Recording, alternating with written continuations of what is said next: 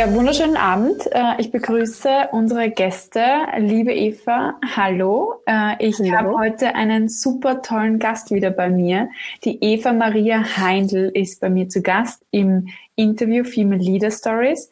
Und was sie alles schon in ihrer Karriere erlebt hat, wird sie uns heute erzählen. Und ich sage nur als Stichwort vier Kontinente. Also wir werden heute eine wirklich internationale Karriere sehen, ähm, von einem Ort zum anderen und ja, diesen Change-Prozess, den lebt Eva Maria eindeutig. Und da wird sie uns heute auch noch, glaube ich, viel Wertvolles mitgeben für die nächste Zeit, weil schaut euch 2020 an. Wir sind von Change umgeben und ich glaube, da können wir gute Tipps von der Eva Maria heute mitnehmen. Herzlich willkommen.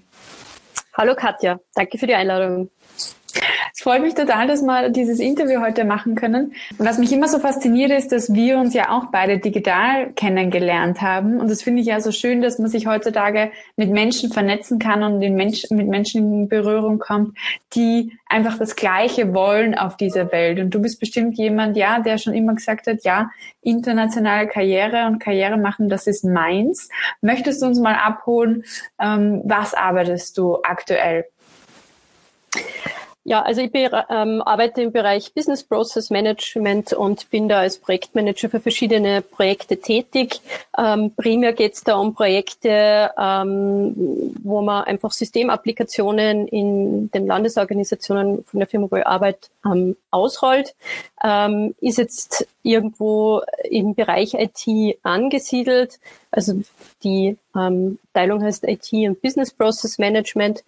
Und es geht eben da ganz um klassische, klassisches IT-Projektmanagement, ähm, wo man einfach einmal sie zusammensitzt mit der Organisation, sie anschaut, ob die irgendwelche zusätzlichen Entwicklungen für das System brauchen. Ähm, da gibt es oft steuerliche Themen, die man einfliegen muss. Ähm, und natürlich die Datenaufbereitung bis hin zur Migration. Und ein großer Teil davon ist dann eigentlich so wirklich dieses, dieser Change Management Aspekt und der Prozessaspekt, äh, den man dann im Training mit den Usern ähm, dann umsetzt. Also das ist ein sehr umfangreiches äh, Feld, ähm, weil man natürlich äh, in dieser Projektmanager-Funktion mit vielen verschiedenen Abteilungen zusammenarbeitet, aber auch mit unterschiedlichen ähm, äh, Landesorganisationen und teilweise natürlich auch externen Partnern, die irgendwelche Codes dazu programmieren und so weiter. Mhm.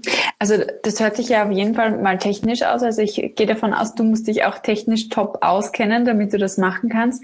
Aber gleichzeitig stelle ich mir das gerade aus der ja, User-Sicht, wie du gerade gesagt hast, äh, vor. Das heißt, ich, ich arbeite vor mich hin, ich habe da meine Programme, die ich bediene und damit nicht morgen auf einmal ein anderes Programm da ist, was ich nicht bedienen kann, bist du dann da und, und ähm, holst die Menschen ab und nimmst sie mit auf diesen Change-Prozess.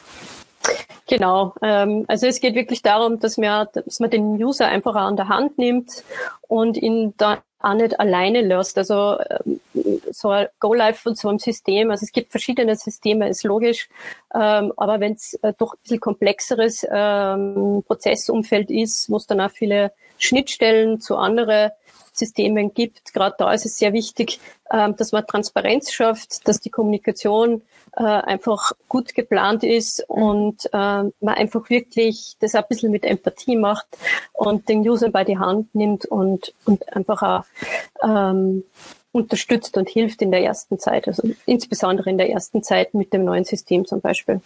Mhm. Und jetzt hast du ja gerade vorher gesagt, du arbeitest in einem internationalen Konzern. Wie groß sind da die Rollouts, die ihr macht? Wie viele Endgeräte oder Enduser werden da umgestellt? Das ist ganz unterschiedlich. Es gibt sehr kleine Organisationen, wo man eher, naja, sagen wir mal so zehn User hat. Und es gibt dann auch welche, wo man mit mhm. einem Schlag äh, an die 40 bis 60 User ähm, erreichen muss, ähm, in unterschiedlichen Disziplinen und Feldern. Also ähm, dort gibt es ja dann auch wieder unterschiedliche Abteilungen und jede Organisation ist wieder ein bisschen anders aufgesetzt. Ähm, also da muss man sie viele Gedanken im Vorhinein machen, wie man die verschiedenen ähm, ja wirklich Kunden am Ende des Tages auch mhm. erreicht. Mhm. Mhm. Also internes Kundenmanagement dann. Coole Sache. Genau. Also das hört sich an, als hättest du alle Hände voll zu tun. Ähm, aktuell, gerade ähm, weil du ja jetzt wieder in Salzburg bist. Eigentlich solltest du ja aber gerade in New York sein, hast du mir verraten. Wie kommt das? Genau. Ähm, also ursprünglich ähm, wäre ein weiterer Auslandsaufenthalt in New York geplant gewesen. Ähm, ich war auch schon dort, äh, musste das aber dann leider Corona äh, bedingt abbrechen, was natürlich sehr schade ist. Das war immer ein großer Traum von mir.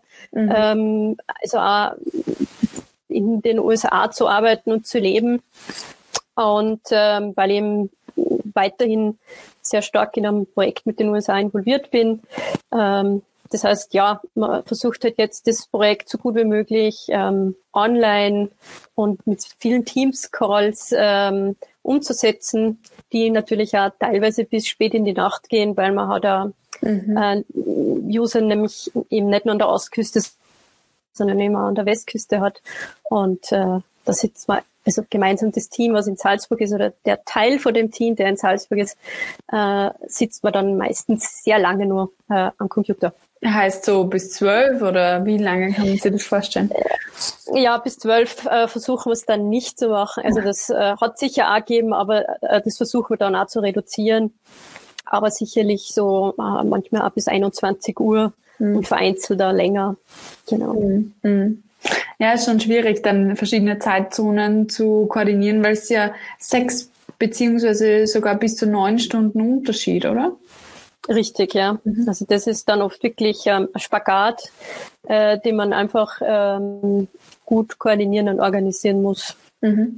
Jetzt bist du ja schon fast äh, internationale Expertin und auch kennst verschiedene Kulturen etc. Wie erlebst du den, den Unterschied in, ja, in der Projektkoordination auch mit ähm, anderen Ländern oder auch mit, mit österreichischen Mitarbeitern? Stellst du da Unterschiede fest? Ähm, das ist eine sehr gute Frage, die ich mir schon sehr oft gestellt habe. Ähm, und ich komme eigentlich immer wieder zu der gleichen Antwort. Ähm, grundsätzlich ist es so, dass, dass man sich immer auch die Frage stellen muss, in welcher Phase befindet sich gerade die Organisation, wo das Projekt gerade stattfindet. Ähm, weil ähm, derzeit zum Beispiel das Projekt, was ich leite, da ist natürlich sehr viel Unzufriedenheit auch auf der äh, Seite der Mitarbeitern mhm. und sehr viel Unsicherheit durch Corona, würde ich das jetzt mal so beschreiben. Also da merkt man einfach, dass eine gewisse Angst, dass man zum Beispiel einen Job verliert und so weiter. Mhm. Und die haben dann ähm, also in einem Projekt zum Beispiel oft die Angst, dass sie was Falsches sagen und man wird es dann weitergeben an den Vorgesetzten mhm. oder so. Ähm, das ist mir aufgefallen. Das hat jetzt, finde ich, nicht primär was mit einer Kultur zum tun, sondern eher mehr oft so die Situation, in dem sich die Organisation und das Unternehmen oft befinden.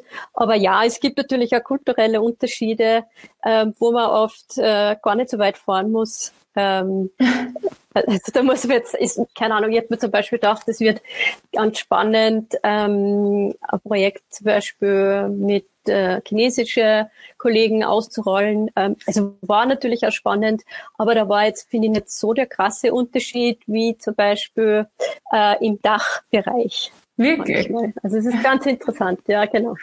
Weil man sich ähm, anders einstellt, sowieso schon, wenn man zum Beispiel mit, mit ähm, Chinesen in einem Projekt äh, etwas ausrollt und man denkt sich so, Deutschland ist eh das Gleiche oder warum? Glaubst du? Ja, das, das ist mitunter sicher äh, so ein bisschen ähm, der Grund, weil man bereitet mhm. sich dann schon vor, also ich bin dann auch eingelesen, so quasi, ähm, wie ist so die Arbeitsweise dort und habe das auch schon von äh, meine Auslandsaufenthalte so ein bisschen mitbekommen, wie es zum Beispiel ist, mit Chinesen arbeiten. Und ähm, ja, das ist sicher ein Thema, ist ein guter Punkt, ja. Mhm. Dass man einfach sagt, ja, da weiß ich dann eh schon, wie es läuft, wenn ich jetzt mit wem aus Deutschland arbeite oder aus der Schweiz und man dann eigentlich überrascht ist, dass es ähm, ganz oh, anders laufen kann. Ja, genau. mhm. mhm. ja, ich habe in Deutschland mein Master, mein Masterstudium äh, gemacht und kann bestätigen, dass das Arbeiten mit deutschen Kollegen nicht gleich ist wie mit ähm, genau. österreichischen. Schon allein das Wording, wie oft ich mir angehört habe, Mistkübel. Genau. Oder ähnliches. Na, also die, die Kultur ist ein bisschen geradliniger von dem her, aber auch das empfinden Österreicher manchmal als ein bisschen fies, glaube ich. Ja, das sind einfach so kleine Unterschiede. Das ist interessant, ja. Ja, aber jetzt äh, führst du ja auch Rollouts durch in anderen Ländern und hast ja dann nicht unbedingt eine ähm, Linienfunktion für diese Mitarbeiter, sondern führst die als, als Querschnitt, als Stabstelle schon fast in diesen Organisationen. Ähm, wie gehst du mit diesen Challenges um, dass jemand vielleicht nicht weisungsgebunden ist an, auf das, was du sagst eigentlich? Ähm, ja, das ist so die, mm, die typische Challenge, mit der Projektmanager natürlich oft zu kämpfen hat. Ähm, man muss natürlich auf die verschiedenen Emotionen und Ideen und ähm, äh, ja, was sagt man denn da? Also man muss auf die verschiedenen Motivationen, äh, Emotionen und äh, Ideen der einzelnen Projektteammitglieder eingehen mhm. und irgendwo das natürlich balancieren. Also jeder hat oft so ein bisschen ähm, äh, eigene Art und Weise, wohin er dann das Projekt lenken möchte. Also habe ich auch schon gehabt.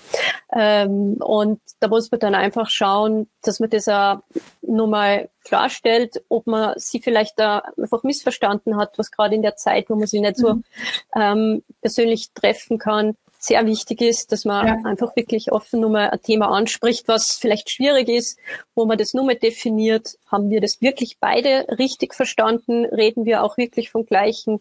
Ähm, und wo soll es denn auch hingehen? Was ist denn eigentlich das Ziel? Und dass man auch dieses Ziel gemeinsam immer vor Augen, also sich gemeinsam vor Augen hält. Mhm. Das heißt, auch mit vielleicht Projektteammitglieder, die ein bisschen Schwierigkeiten haben, ähm, dass sie sich selbst motivieren oder dass sie einfach ähm, auch das ähm, implementieren, was sie implementieren sollen, ähm, dass man einfach sagt, schau her, wir arbeiten gemeinsam an einem Ziel, wir haben das vor Augen. Und ähm, das natürlich einen regelmäßigen Calls, also Kommunikation ist, ist im, das A und O, wie man sagt, ähm, wirklich bei jeder Gelegenheit nochmal ähm, präsentiert und äh, mit demjenigen durchgeht. Mhm. Ähm, was natürlich in dieser Zeit äh, nur engmaschiger fast sein muss als sonst. Ja, also dass du wirklich ganz oft dieses gemeinsame Ziel auch in den Vordergrund stellst. Genau, und man einfach ähm, viel strukturierter einfach auch nochmal die, die Meetings ähm, angehen muss. Also wo man sagt, okay, wir fokussieren uns jetzt in der einen Stunde für der Meeting genau auf diese eine Sache und mhm. ähm, das sind so die Ziele, das sind die Nicht-Ziele und zum Schluss dann auch nochmal zusammenfassen. Du hast das so verstanden, wir haben das so verstanden, passt das für die und so weiter. Also das ist ähm, es ist mir so aufgefallen in den letzten Monaten, dass man da ganz anders nochmal irgendwie kommunizieren mhm. muss. Mhm. Was sind die Nicht-Ziele und was sind die Ziele? Das ist spannend, weil man sagt ja auch eigentlich, dass Strategie genau das ist, ähm, wofür du dich nicht entscheidest. Also sind die Nicht-Ziele auf jeden Fall ganz relevant, aber ich glaube, auf die vergisst man oft auch, dass man auch definiert, okay, was soll es denn jetzt nicht sein? Und wie gehst du davor, dass du die gut definierst? Ich meine, Projektmanager haben das ähm, öfter, aber vielleicht kannst du uns einen Tipp mitgeben. Ähm, gut, also wenn man jetzt äh, schon bei dem Zeitpunkt, wo man so einen Projektvertrag äh, aufsetzt, ähm, ist das mitunter schon mal eine gute Gelegenheit, dass man sich wirklich klar sagt, okay, wo wollen wir hin, was sind die Ziele, aber eben wo, ganz klar, wo wollen wir nicht hin. Mhm. Ähm, da tut man sich wahrscheinlich auch viel leichter, wenn man schon ein bisschen Erfahrung hat und dann auch weiß, was einfach schief gehen kann, was definitiv nicht sollte. Ähm, oder man einfach, ja, da ist einfach der Erfahrungsschutz wichtig, dass man nicht Ziele gut definieren kann. Ähm, und dann auch nochmal mit dem Projektteam auch wirklich abcheckt, sitze ich das genauso. Mhm. Weil das sind oft dann so Aha-Momente, wo man dann merkt, okay, da waren jetzt vielleicht wirklich zwei, drei dabei, die komplett andere Vorstellung gehabt haben. Und ähm, jetzt irgendwo überrascht sind, dass man halt nur den Teil A, B mal in der ersten Phase umsetzt und den Plan äh, C noch nicht oder so. Also das sind oft so Dinge, die wirklich helfen, dass man das Ziel erreicht. Also wirklich transparent über die Kommunikation die Ziele sein und die Nicht-Ziele. Jetzt genau. habt ihr aber nicht immer Projektmanagerin und Process Managerin. Ähm, wo hat denn deine Karriere begonnen? Und nimm uns vielleicht mal mit auf deine Reise durch die Kontinente. Die Reise durch die Kontinente, ja, ähm, das hat ähm, eigentlich im Studium damals begonnen, ähm, beziehungsweise viel früher, eigentlich in dem Moment, wo ich ähm, den, den Entschluss äh, gefasst habe, dass ich ähm, internationale Wirtschaftswissenschaft studieren möchte. Das habe ich damals auf der Uni Innsbruck gemacht. Mhm. Ähm, und äh, auch mit dem Hintergrund, weil man damals also, oder weiterhin, soweit ich weiß, ein Jahr lang im Ausland studieren kann, ähm, wo man dementsprechend dann auch die Erasmus-Förderung dafür bekommt, mhm. sofern es immer innerhalb von Europa ist. Mhm. Ähm, und äh, damals äh, habe ich die Möglichkeit bekommen, dass ich eben nach Göteborg gehe, mhm. nach Schweden, was eine mhm. super Erfahrung war. Also ich bin total der Scandi-Fan. Und ähm, für mich war das einfach eine wirklich super Erfahrung und eigentlich auch so der erste Mal, also das, das erste Mal in meinem Leben, wo ich gemerkt habe, okay, ähm, du bist jetzt da echt alleine, du kennst eigentlich niemanden. Mhm. Ähm, ich bin damals über Brück gegangen in der Stadt äh, und das ist schon ein sehr ähm, ja, das ist so ein Moment, der bleibt einem eigentlich also einfach hängen, wo man dann sagt, ja. okay, du bist jetzt ganz alleine, das erste Mal in deinem Leben, du kennst niemanden, es ist niemanden in der Nähe, ähm, aber äh, so einfach eine Aufbruchstimmung, wo man dann einfach neugierig ist, was so kommt und wie man so kennenlernt. Und ich bin irrsinnig dankbar für die Zeit. Ich habe bis heute die Freundschaften, die ich dort geschlossen habe, sind immer nur sehr enge Freunde von mir und das ist wirklich toll. Ähm, mhm. Ja, habe dann das ähm, Studium fertig gemacht in Innsbruck und äh, habe dann, bevor ich die Diplomarbeit fertiggestellt habe, auch nochmal gesagt, nein, ich möchte eigentlich total gern, bevor ich wirklich ins Arbeitsleben starte, ähm, ein Auslandspraktikum machen und war dann für drei Monate bei der Raiffeisenbank International in Singapur ähm, das war dann so wirklich ähm, meine erste Berührung mit dem asiatischen Kontinent ja.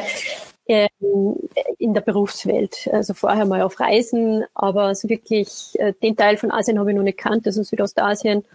Und ähm, das war wirklich ein ganz tolles Praktikum, ähm, einfach weil man sehr viel kulturell gelernt hat, nachdem Singapur so ein Melting Pot ist und man da einfach sehr viel Kulturen kennenlernt, ähm, war das, äh, also das ist einfach eine unbezahlbare Erfahrung. Genau. Mhm. Das heißt, sprichst du jetzt äh, Schwedisch und auch äh, Mandarin oder hast du das auslassen? das habe ich auslassen. Das ist so bisschen Schwedisch, äh, was ich damals gelernt habe. Und äh, das reicht, dass man zumindest die ganzen Namen bei Ikea versteht. Ah, wirklich? Ja, alle Bedeutung haben. Was? Ja, genau. Oh je. Das bedeutet was, ja, genau. Also. Hm. Und was, was ist dein Lieblingsmöbelstück bei Ikea? Ähm, es, ist, es ist nicht wirklich ein Möbelstück. Ich bin dann draufgekommen, es ist ein, ein Kuscheltier, äh, was ich witzigerweise daheim hatte und immer das dann durchgelesen und das heißt äh, Kramik. Und Kram, Mick heißt umarme mich. Also, Ach, süß. Genau. Das ist ja wirklich süß. Die sollten es übersetzen, das versteht ja keiner. Genau. Das ist, das ist der Sinn dahinter. Nicht schlecht. Okay, also das heißt, du hast es einfach genossen, ja, schon diese Aufbruchstimmung, die du damals gespürt hast. Ich bin auf mich alleine gestellt. Ähm, hat dich das auch an manchen Phasen oder Tagen, weil du warst ja auch noch sehr jung, als du dort gegangen bist, auch verunsichert oder hattest du auch Heimweh?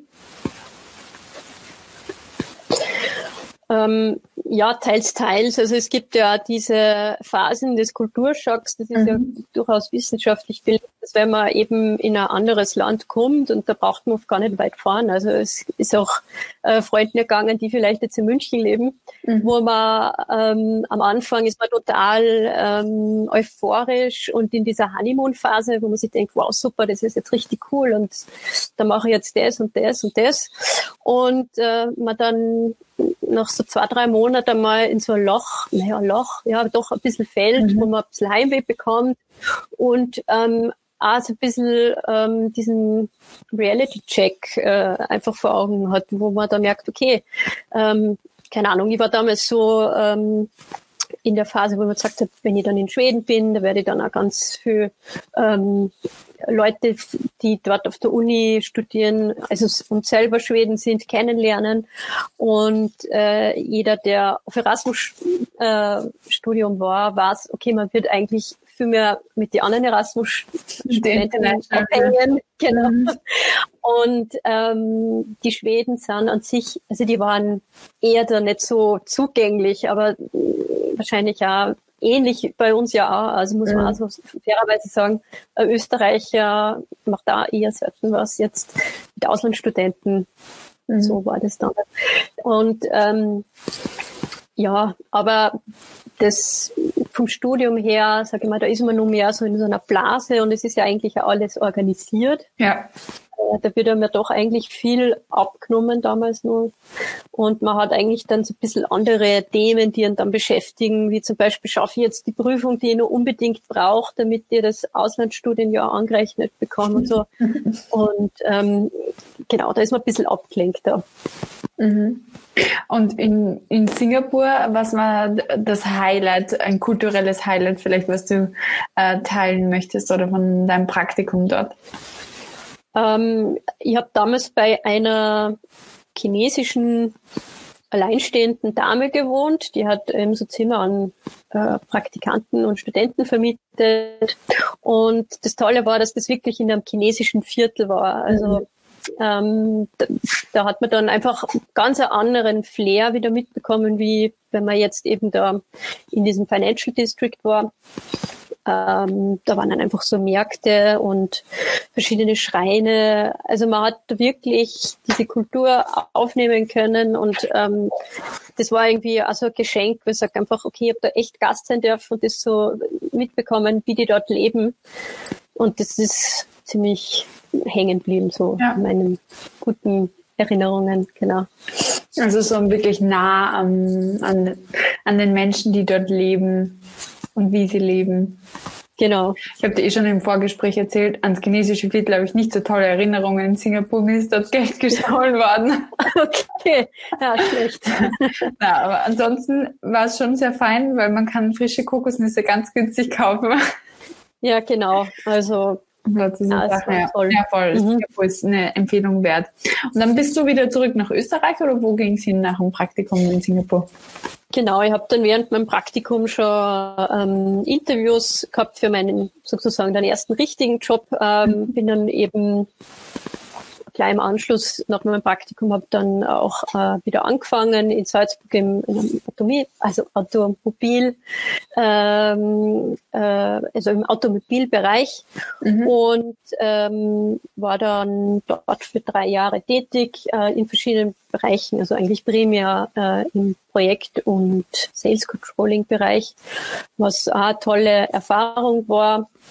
Also ich habe einfach weiterhin immer so ein bisschen äh, im internationalen Bereich gearbeitet. Ähm, hat dann doch für sie E-Märkte, aber eben auch südamerikanische mhm. Märkte betreut. Und ähm, das war eben als Anfangsjob eine super Sache. Aber ich habe eben immer wieder den Wunsch dann gehegt, dass ich doch nochmal ins Ausland gehe. Mhm. Woher kam dieser Wunsch? Ich meine, von ähm, was glaubst du, macht dich zu einem Menschen, der so das Weite dann immer sucht? Das ist eine sehr gute Frage. Ähm, ich denke einfach, ähm, ich habe dann einfach sehr schnell erkannt, okay, es gibt so viele spannende Sachen, die man sich auf der Welt anschauen kann. Und man lernt so viel dazu, wenn man einfach einmal woanders ist. Mhm. Also man lernt irrsinnig viel über sich selbst, ähm, wo man also so ein bisschen einfach, wo man aus seiner Komfortzone mal wirklich herausgehen muss. Und ähm, aus irgendeinem Grund habe ich auch immer gesagt, okay, ich würde total gerne mal nach Südamerika gehen. Mhm auch weil mir einfach der Kontinent nur so gar nicht bekannt war und ja. ich einfach auch der Meinung bin, dass sie sicher da in den nächsten Jahren auch nochmal sehr viel tun wird. Und nachdem ich eben Spanisch gelernt habe und da einfach auch eben durch, ich weiß nicht, durch eine Lehrerin damals auch in der Hack, also meine Spanischlehrerin, die hat so eine irrsinnig tolle Lehrerin und die hat das ein bisschen das Interesse an der ganzen Kultur geweckt. Ähm, da einfach mal hin wollte und habe dann eben die Möglichkeit gesucht und sie gefunden und dann tatsächlich für fast drei Jahre für die Firma, in der ich weiterhin arbeite, in Chile in der Organisation gearbeitet. Wow, drei Jahre. Ja, fast drei Jahre. Also drei Jahre. Das genau. heißt, ähm, hast du Hast du überhaupt jemals eine Wohnung besessen in Österreich? Weil du warst schon sehr viel unterwegs. Äh, eigentlich nicht. Ja, genau. Also das war genau. Das ist, man braucht dann halt immer einen Plan B. Äh, mhm. Man sagt, okay, vielleicht, dass man zumindest halt irgendwie ein Schlafzimmer im Elternhaus behält, ähm, mhm. weil kann ja immer was schiefgehen. Das ja. muss man immer im, im Auge behalten. Ähm, aber eine Wohnung an sich halt eigentlich mehr dann nur zur Miete, ja. Mhm. Mhm. Na, spannend, ja. Also, ähm, weil ich kann mich noch genau erinnern, als ich in Wien angefangen habe zu studieren und aber trotzdem viel zu Hause war, bei meinen Eltern auch noch, und dann immer hin und her gedangelt bin zwischen den Wohnungen und mich das ähm, kirre gemacht hat, immer die Sachen äh, nicht zu haben, die ich eigentlich wollte. Und im Ausland ist es ja eigentlich noch krasser. Also wenn man dann im Ausland ist, ähm, dann hat man auch nicht das, was vertraut ist. Wie hast du das substituiert oder wie hast du dir dort dein Nest gebaut, dass du dich wohlfühlst? Also es gibt einfach ein paar wenige Dinge, wo ich sage, ähm, die, auf die möchte ich nicht verzichten und ich bin da einfach, einfach so ein Fan von Klassikern, wo dann sage, okay, ich habe eigentlich ähm, immer ein paar Dinge dabei und die, die habe ich bei jeder Auslandsstation dabei und die geben ja. einem vielleicht da einfach erstens schon mal ein Gefühl von Routine, weil ja, das, das hat man einfach seit vielleicht 15 Jahren. Mhm. Ähm, das ist, sagen oft so kleine Dinge, keine Ahnung, die gleiche Hautcreme seit 20 Jahren oder so, also okay. die gleiche Marke. Einfach, dass man da irgendwo so ähm, was drinnen hat, ähm, was immer so ein bisschen eine Konstante bleibt. Oder ähm, natürlich auch ähm, ein Bild von seiner Familie, die man dabei hat. Mhm. Irgendwo. Und ähm, sie es einfach auch ein bisschen leichter gestalten. Also wenn man schon weiß, okay, man geht ins Ausland, ähm, würde ich vielleicht zum Beispiel eine möblierte Wohnung nehmen vor Ort, mhm. dass man halt schon mal diese ganzen Stress nicht hat, dass man dort wieder zum Ikea fahren muss, alles wieder aufbauen. Oder äh, jetzt habe ich, ja, mit Ikea mache ich schon fast Werbung halt. ähm, und also dass man sich das einfach ähm, äh, gut plant und oft ist halt weniger wirklich mehr. Ähm, und man muss dann einfach auch lernen, dass man halt wie bei jedem Umzug Dinge einfach auch wegschmeißt, aussortiert Mhm. Ähm, oder was ich zum Beispiel auch gemacht habe, damals, wie ich nach Schweden gefahren bin, ich habe dann einfach schon Sachen mitgenommen, wo ich schon gewusst habe, okay, die schmeiße ich dann auch weg nach dem Jahr. Also da habe ich jetzt nicht die neuesten Schuhe mir mitgenommen oder ähm, mhm. irgendwas Wertvolles, sondern eher wo man sagt, okay, das würde ich dann sowieso mal entsorgen. Mhm. Genau. Was, ist, was ist ein Tipp, den, den du mir raten kannst, wie ich gut wegschmeiße? Ich bin nämlich ein Mensch, der gar nicht gern wegschmeißt. Ähm, ja, das ist eine sehr schwierige Frage. Ähm, ein bisschen dieses Marie Kondo-Prinzip, also quasi, if it doesn't give you joy, muss ich dann wirklich fragen, was okay, diesen Pullover, jetzt habe ich ihn schon seit vier Jahren da drinnen und ich habe ihn eigentlich nie angehabt und ich werde ihn wahrscheinlich ein nächstes Jahr nicht anziehen. Ähm, was mache ich jetzt damit? Dann ist es vielleicht einfach besser, dass man sie davon trennt und wenn es Sinn macht, ähm, natürlich irgendwo spenden mhm. oder auch einfach einmal Dinge verkaufen. Also ich, ich weiß noch, ich habe meine Wohnung aufgelöst und es hat mir eigentlich irrsinnig viel Spaß gemacht, ähm, irgendwelche Sessel, Lampen, was auch immer zu verkaufen. Ja. ja. Nur das ja. einfach, dass man einfach da einfach nur ein bisschen was draus rausholt auch noch. Ja, voll. Und dann bist du jetzt zweieinhalb Jahre in, in Chile gewesen. Ähm, was, was möchtest du uns vom Land Chile mitgeben oder wie ist es gewesen, mit den Chilenen auch zu arbeiten? Die Chilenen ähm, sind ein sehr interessantes äh, Volk und zwar von dem her, es ist, gibt kulturell irrsinnig viel her ähm, und für jemand, der jetzt aus Europa kommt, ist es äh, einmal ein bisschen am Anfang schwierig, weil es einfach ein bisschen nach eigenen äh,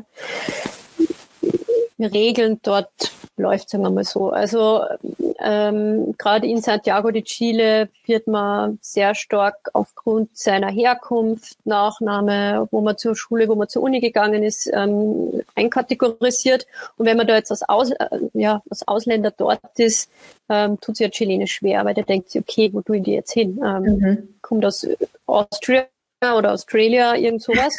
Und ähm, dann äh, war für mich da zum Beispiel ein Moment, wo ich gemerkt habe, okay, in dem Team, wo ich gearbeitet habe, die waren am Anfang eigentlich sehr reserviert mir gegenüber. Und ich bin im Nachhinein draufgekommen, dass das primär deswegen war, weil ich im Englisch gesprochen habe.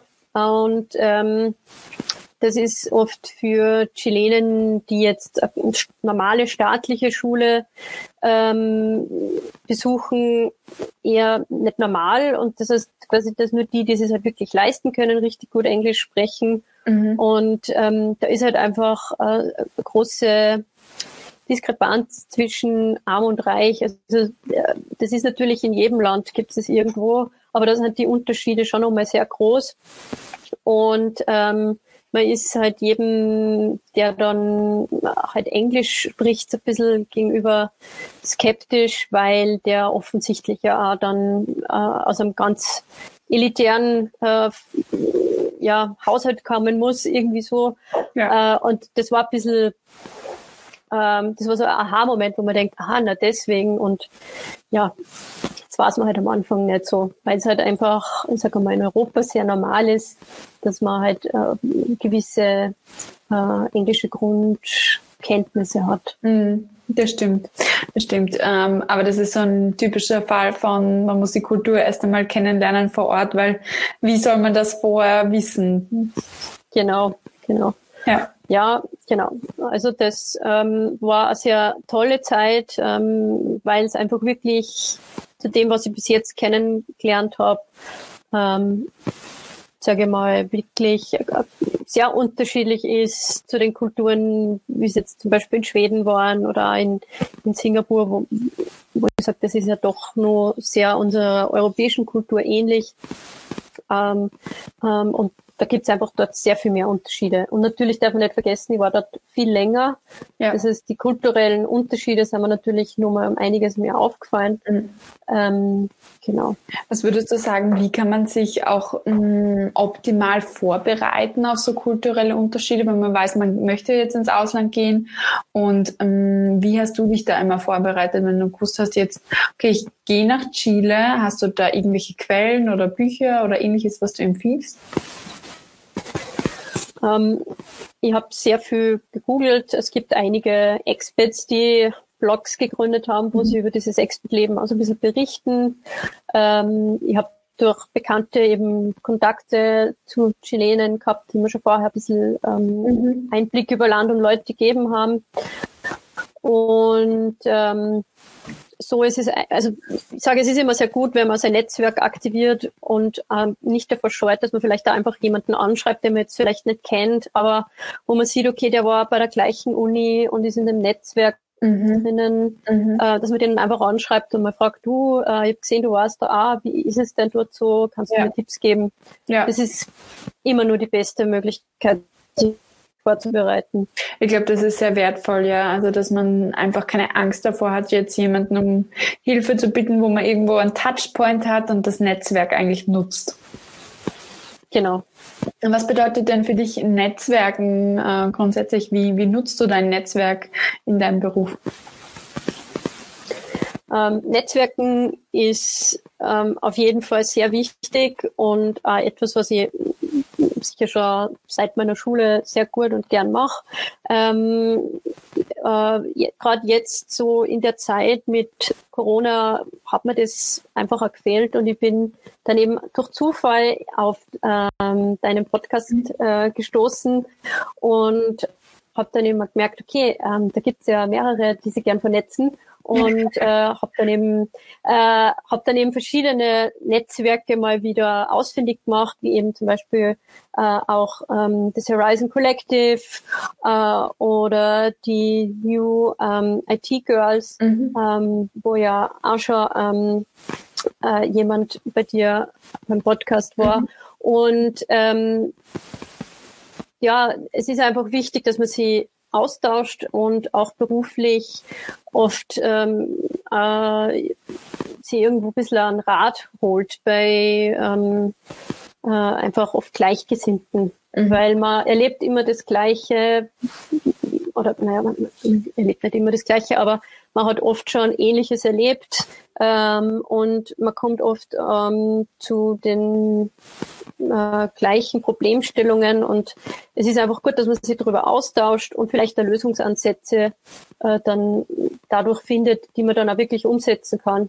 Äh, es ist einfach ja, wichtig, darüber zu sprechen und auch innerhalb der Firma, weil ähm, man muss gerade in meinem Bereich sehr oft prozessübergreifende Dinge diskutieren, die dann auch auf andere Bereiche übergreifen und hilft halt schon, wenn man natürlich ja innerhalb vom Unternehmen gut ähm, vernetzt ist und man mal sagen kann, du schau her über Idee, was hältst du davon? Oder äh, könntest du mir da vielleicht kurz ähm, einen Ratschlag geben, was, ähm, wie du das siehst? Ist das eine gute Idee oder sind wir da am kompletten Holzweg?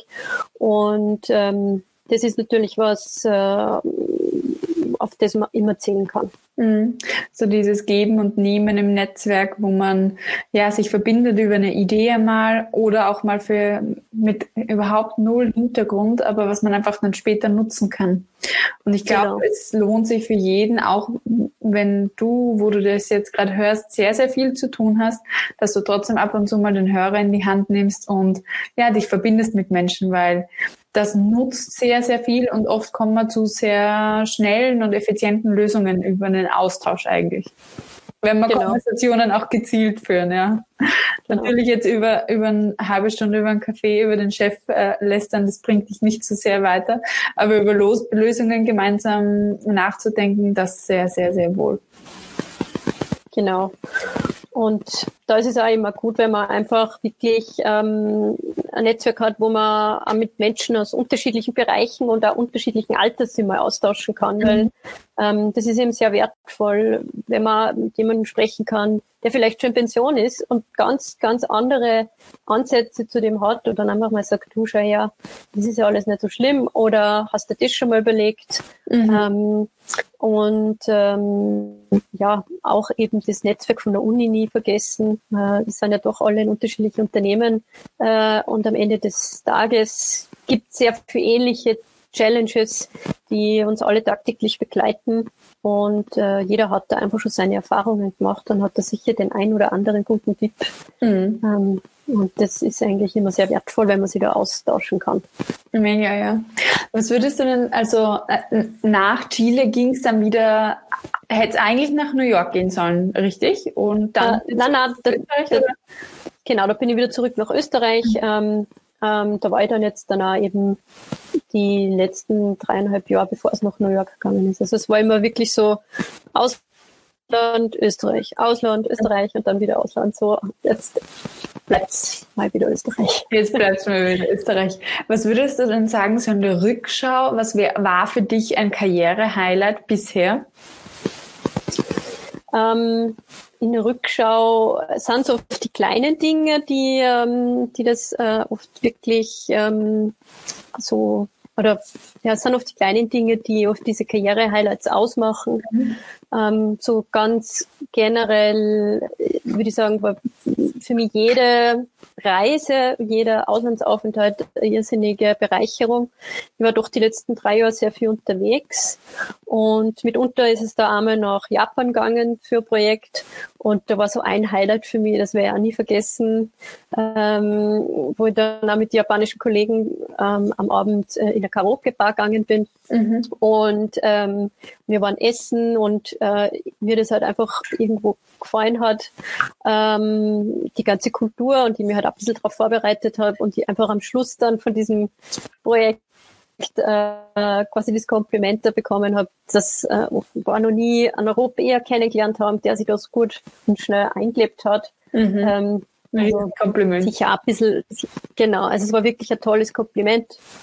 Ähm, und das, sowas freut mich dann einfach persönlich. Mhm. Weil du dir die Mühe gemacht hast, dich vorzubereiten und dann, ja, kommt es dann auch zurück positiv und das ist schon super, super wertvoll. Okay, also in Japan warst du auch. Aber genau. Ja, genau. Sehr, sehr cool. Ähm, wo würdest, jetzt warst du ja sehr viel auf Reisen. Ähm, Gab es da Situationen, wo du über dich hinausgewachsen bist? Ähm, ja, also jedes Mal, wenn ich quasi alleine auf ähm, Auslandsreise war, es waren nicht immer Kollegen dabei, dann hat man auch wieder so, äh, diese Erfahrung, dass man halt wirklich alleine ist und alleine auf sich gestellt. Das ist alleine komplett alleine ist man ja nicht. Man trifft ja dann vor Ort das Projektteam, aber ähm, auf ähm, die, die Anreise zum Beispiel nach Japan, da war ich alleine unterwegs. Ähm, man muss dann doch vom Flughafen alles auf Japanisch, ähm, wow. ins Hotel finden und so weiter. Ähm, und da hat man schon so ein bisschen ein Bammel. Ja, was ist jetzt, wenn ich da, äh, ja, man muss ja ständig auf sein Gepäck aufpassen und so. Also man kann sich da irgendwie nicht aufteilen, weil sonst sagt man halt mhm. zum Kollegen schnell, du, keine Ahnung, ich hol mir schnell weg, kannst du schnell auf meinen Rucksack schauen. Aber dann ist das halt irgendwie immer so ein bisschen wenn sie auf sich selbst schauen. Und das alleine Reisen ist immer irgendwie bereichernd, wenn man wieder einfach wirklich über, über, über sich hinauswächst und ähm, nur mehr auf sich achten muss, als eh sonst auch schon. Mhm, mhm. Wem würdest du empfehlen, alleine mal auf Reisen zu gehen? Hm, jemanden, der sich das gar nicht zutrauen würde, mhm. damit er einfach, also, also es gibt da sehr viel ähm, Bekannte von mir, die auch sagen, so, wow, also so allein rumreisen und so, ähm, das ist nichts für sie und ähm, ja, also ich würde mir gar nicht davor fürchten, ich würde es einfach mal machen. Äh, ich habe natürlich auch kurz ein bisschen Bammel gehabt, ähm, wie, wie allein unterwegs war. Und ähm, ja, man muss es einfach mal machen. Man muss sich oft einfach den Schubser geben und das mal ausprobieren. Mhm. Und ansonsten fragt man einfach dich, ob man was machen soll und dann wirst du sagen, ja, tu es. Genau. Sehr cool. An der Stelle müssen wir auch erwähnen, dass du über deinen Blog 29something.com erreichbar bist, wo man auch lesen kann, was du so denkst über die Welt nach 29. Genau. Ähm, da geht es um viele Themen, äh, die uns ab, also in dem Alter ab 29 beschäftigen. Ich habe eben den Blog, ist das ist ja mehr Hobbyblog, äh, eben im Alter von 29 gegründet und da geht es um alles Mögliche, eben auch um die Erfahrung ähm, als Expert. Ähm, dann gibt es ein paar Reiseberichte und ähm, auch viel zum Thema Musik, weil das immer ein sehr großes ähm, Hobby von mir ist. Und eben auch wertvolle Tipps zum Thema Karriere oder wie gehe ich mit um Change um. Ähm, mhm. Also so Dinge, die, die viele Leute in unserem Alter so bewegen. Mhm, mhm. Wie gehe ich mit Change um? Ja. Ähm, du hast jetzt auch etwas angesprochen, wo ich natürlich gleich drauf einsteigen möchte. Ähm, was sind die drei M's?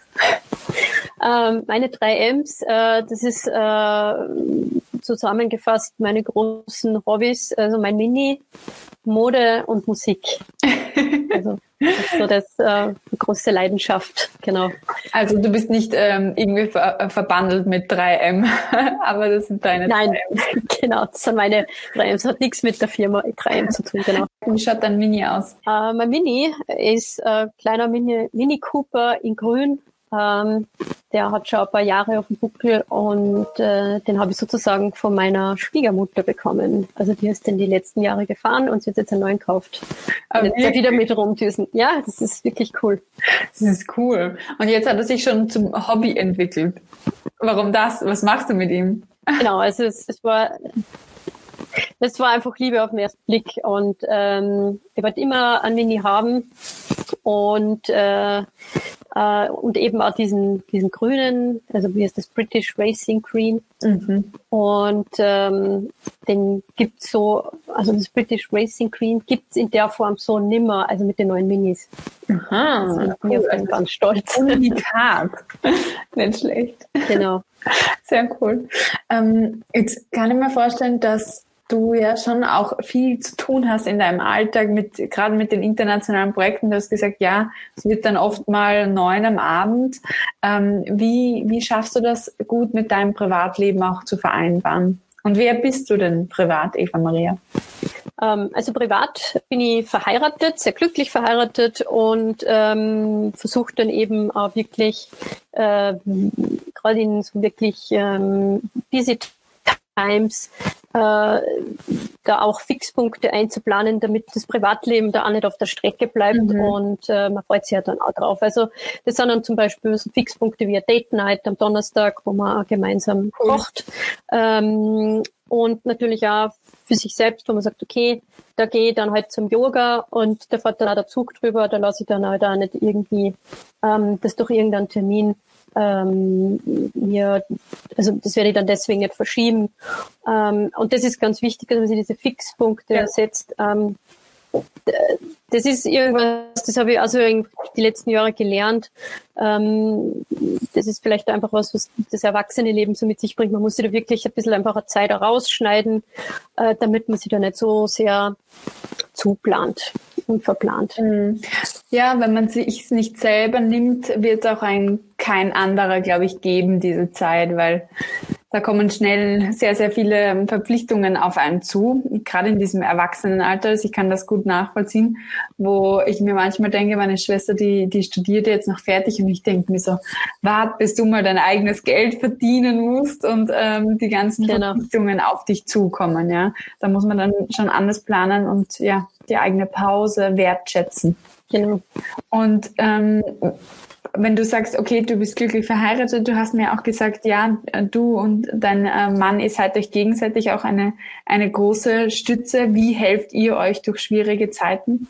Ähm, einfach mit vielen Gesprächen. Ähm, also wir reden da wirklich immer über Gott und die Welt. Ähm, äh, oft, also es gibt eigentlich keinen Abend, wo wir jetzt nicht miteinander reden. Und wenn jetzt der andere gerade irgendwie auf Dienstreisen ist oder wir beide auf Dienstreisen dann, äh, dann schafft man es auch, dass man sie einfach anruft und wenn es nur kurz ist, aber einfach so den Tag gemeinsam nur mal durchbesprechen und gemeinsam reflektieren, das ist für uns beide sehr wichtig und ähm, das äh, ist dann oft wirklich so, oft wie im Skikurs auch, dass man oft nur ganz lang ähm, ja, bis in Abend diskut also diskutieren, das ist einfach über alles Mögliche spricht, das ist echt oft sehr witzig. Genau. Ja, hört sich gut an. Ähm, was war denn mal so eine Situation in der Karriere, wo du dir eine Stütze gewünscht hättest oder wo du sagst, ja, das ging nicht so toll, das lief nicht so, wie ich mir das vorgestellt habe? Es gab einmal eine Situation ganz am Anfang meiner Karriere, also meinem ersten Job, wo einfach im Team eine sehr miese Stimmung war und eigentlich auch andere Mitarbeiter teils schon fast gemobbt wurden, wenn man es so nennen mag. Mhm. Ähm, da hätte man damals irgendwie äh, mehr Reife erwartet von dem Team. Jetzt Gott sei Dank persönlich nicht getroffen, aber man hat es halt mitgekriegt und wenn die Stimmung einfach schlecht ist im Team, trifft es dann irgendwo jeden. Ja. Ähm, und äh, einfach mal da auch ein Machtwort ähm, irgendwo gesprochen gehört, dann vom Vorgesetzten und sie manche davon scheuen. Ähm, und generell oft sind so Projekte, wo, wo, wo sehr viel im Hintergrund auch läuft, ähm, die man also das sind oft Dinge, die man nicht beeinflussen kann, wo man ein bisschen machtlos ist. Ja. Mhm. Man kann es beeinflussen, dass man die Kommunikation verbessert, man kann die Transparenz verbessern, man kann die Planung verbessern, aber was man halt oft nicht ähm, weiß, sind dann so Dinge, die einfach im Hintergrund laufen, äh, wo dann einfach unzufriedene Projektmitglieder sind ähm, und, und die sehr demotiviert sind und das andere Team ein bisschen auch wieder mit runterziehen. Ähm, das sind oft natürlich so die unschönen Momente, wo man sich dann auch aktiv oft Hilfe holen soll, meines, also aus meiner Erfahrung. Mhm. Wo man dann auch wirklich mit Vorgesetzten sprechen muss in dem Fall und sagen, okay, schau her, das läuft irgendwie nicht, kannst du bitte wieder unterstützen und das war eigentlich bis jetzt immer eine gute Idee. Mhm. Ja, also sich dann, wenn man merkt, da läuft irgendetwas nicht gut, sei es im Team die Stimmung oder äh, Prozesse, die man auch gar nicht beeinflussen kann, dass man wirklich sich Hilfe auch nimmt. Genau. Mhm. Genau. Mhm. Das ist ein wertvoller, wertvoller Tipp und, glaube ich, ein guter Reminder für alle, dass das ja ein Zeichen von Stärke ist, Hilfe, um Hilfe zu bitten, wenn man sie braucht. Genau. Es, es sind dann oft Dinge, die man nicht beeinflussen kann oder die man gar nicht weiß. Äh, warum jetzt ähm, eben genau in dem Moment das irgendwie auf einmal nicht mehr gut läuft oder was da los ist. Und das soll man sich dann auch nicht scheuen, dass man einfach das Gespräch mit Vorgesetzten sucht. Mhm. Ähm, und aus meiner Erfahrung, Gott sei Dank, machen die das eigentlich erklären. Ja. Liebe Eva Maria, zum Schluss stelle ich immer noch die Frage, was möchtest du denn empfehlen an unsere Hörerinnen? Äh, was möchtest du ihnen mitgeben? Ähm, dass man einfach in Times of Change, ähm, ich habe da dazu einen Blogbeitrag ähm, geschrieben für Horizon Collective, ähm, man sich eigentlich ja immer was Positives draus mitnehmen soll. Gerade mhm. jetzt in der Zeit mit Corona einfach jeder von diesem Wandel und dieser, ähm, dieser Veränderung ähm, beeinflusst. Und ich sehe es aber auf der anderen Seite eben als Chance, weil es ermöglicht oder es bringt dafür Möglichkeiten mit sich, wie zum Beispiel ähm, die Möglichkeit, dass Unternehmen jetzt vielleicht verstärkt auf Mobility Working gehen, dass man auch von zu Hause aus arbeiten kann, dass das ein bisschen flexibler wird, mhm. dass man da ein bisschen alte Strukturen aufbricht ähm, und äh, einfach äh, irgendwo die, die Dinge reflektiert, gesund reflektiert und ja mal eingestehen muss, dass einfach die Veränderung ab einem sich selber irgendwo beginnt. Ja. ja, ja. Also, dass man vielleicht auch was Gutes finden in dieser Veränderung, die uns ja zum Teil aufgezwungen wird, aber dass das auch gut ist, dass Altes ja mal Platz macht für Neues, sei es Mobility, aber auch in einem selber, dass man umdenkt, sich verändert und bei sich selber anfängt mit dem Ganzen. Genau. Mhm. genau. Das heißt, du als, als Changemaker ähm, bist immer im Wandel. Eigentlich ja. eigentlich, ja. ähm, eigentlich ja. Also es ist irgendwie selten so, dass jetzt mal denkst, puh, jetzt ist gerade absolut nichts, jetzt ist einmal Ruhe. Es ist immer irgendwas äh, ist immer, also sowohl positiv als auch manchmal negativ. Mhm. Äh, es gibt halt leider ähm, Events im Leben, ähm, wo, wo man dann vielleicht krank ist, wo man sich denkt, na super, äh, das brauche ich jetzt. Oder ähm, halt einfach Sachen passieren, die man gar nicht planen kann, wie eben genau jetzt Corona oder zum Beispiel Erdbeben habe ich auch schon mal erlebt. Mhm. Ähm, das sind so Sachen, da muss man halt dann irgendwann einen Weg finden, dass man damit umgeht in dem Moment.